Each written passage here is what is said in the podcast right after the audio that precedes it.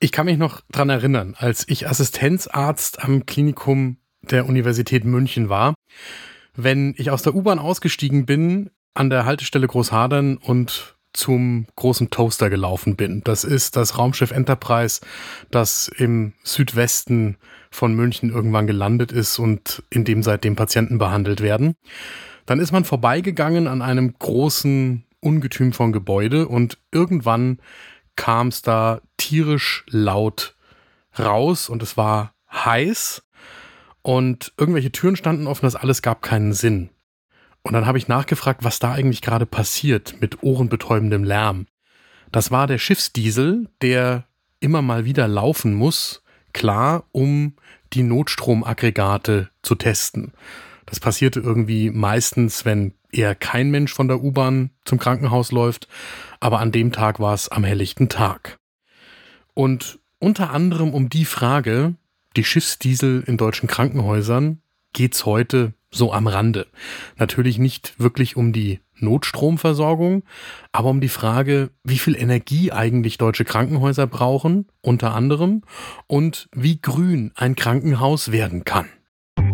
Eine Dosis Wissen der Podcast für Health Professionals. Und damit guten Morgen und willkommen zu Ne Dosis Wissen, dem täglichen Podcast für das Gesundheitswesen. Ne Dosis Wissen gibt's werktags ab 6 Uhr in der Früh und wir packen die in kompakte 10 Minuten. Ich bin Dennis Ballwieser, ich bin Arzt und Chefredakteur der Apothekenumschau und heute ist Mittwoch, der 13. September 2023. Ein Podcast von gesundheithören.de und Apothekenumschau Pro. Es gibt Berechnungen, dass ein einziges Krankenhausbett jährlich so viel Strom verbraucht wie vier bewohnte Einfamilienhäuser. Und wenn man das dann weiterrechnet, dann kommt man bei einer mittelgroßen handelsüblichen Klinik auf so viel Strom wie ein 25.000 Einwohner Ort.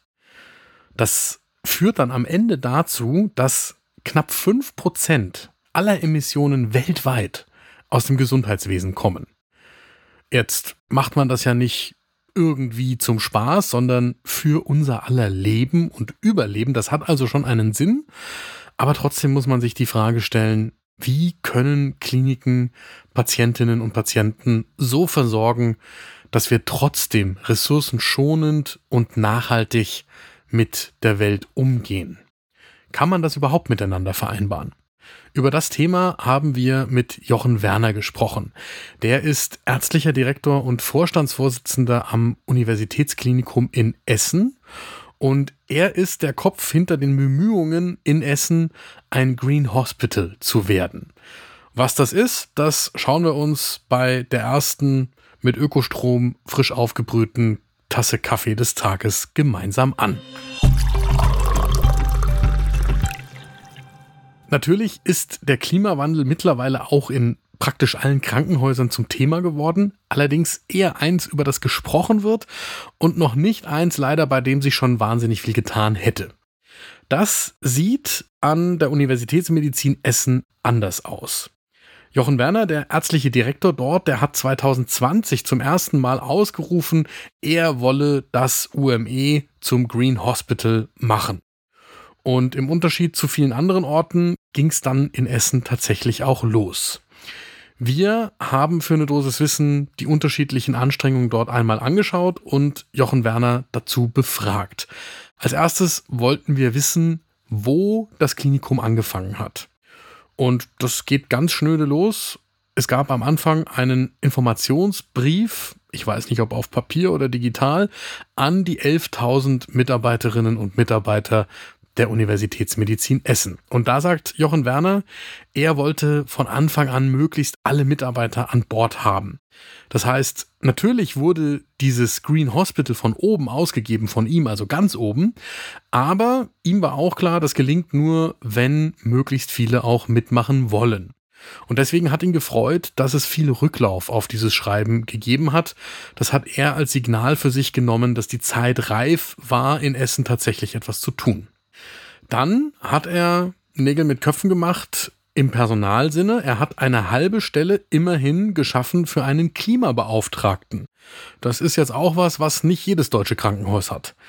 Und dieser Klimabeauftragte, der hat eine Arbeitsgruppe zusammengestellt, das sogenannte Team Green in Essen, dem 16 Mitarbeiterinnen und Mitarbeiter angehören. Und diese Arbeitsgruppe, die koordiniert dann unglaubliche 130 Nachhaltigkeitsbeauftragte. Die Zahl kommt jetzt daher, dass die eben alle verschiedenen Bereiche in der Universitätsmedizin in Essen vertreten. Da ist die Reinigungskraft genauso dabei wie IT, Technik, die Pflege natürlich, die Assistentinnen und Assistenten bis hoch in die Direktion. Und dann haben diese Gruppen Vorschläge der Kolleginnen und Kollegen eingesammelt. Jochen Werner sagt, dass bis heute regelmäßig Vorschläge aus der Mitarbeiterschaft kommen und die eben auch umgesetzt werden. Das kostet in der Regel auch Geld. Jochen Werner sagt, er hat dafür einen eigenen Etat schaffen können. Allerdings ist das natürlich der limitierende Faktor, weswegen viele Projekte nicht umgesetzt werden können. Und deswegen mussten die Kosten auch von Anfang an mitgedacht werden. Und das heißt, angefangen hat man an vielen Stellen mit kleinen Projekten. Eins davon ist zum Beispiel eine Wildblumenwiese auf einem der Dächer am Universitätsklinikum. Da hat man dann anschließend dafür gesorgt, dass ein Imker dort Bienen betreut und das UME kann heute eigenen Honig verkaufen. Übrigens so ähnlich wie der Wort- und Bildverlag, aus dem dieser Podcast kommt. Wir haben auch den eigenen Bienenstock mittlerweile im Unternehmen und von uns gibt es genauso Honig. Das ist etwas, was wirklich an vielen Orten umgesetzt werden könnte, mit verhältnismäßig wenig Kosten. Dann ist am UME das Krankenhausessen Schritt für Schritt umgestellt worden auf das Konzept der sogenannten Planetary Health Diet. Da haben wir auch in der Apothekenumschau schon vielfach darüber geschrieben. Es geht um eine überwiegend pflanzliche Ernährung mit einem Fokus auf Obst, Gemüse und Hülsenfrüchte, nur verhältnismäßig wenig Fleisch und wenige hochverarbeitete Lebensmittel. An der Stelle sagt Jochen Werner, dass es ein gutes Beispiel ist, wie Nachhaltigkeit und Gesundheitsversorgung Hand in Hand gehen können, weil die Planetary Health Diet nachweislich gesünder ist als das sonst in der Vergangenheit angebotene Krankenhausessen. Und er sagt auch, wenn man das scharf kalkuliert, dann sind die Kosten nicht so wahnsinnig viel höher. Ein nächster Punkt, und der ist sehr krankenhausspezifisch und kommt aus dem Fachgebiet, in dem ich vorher gearbeitet habe. Künftig soll am UME das Narkosegas recycelt werden.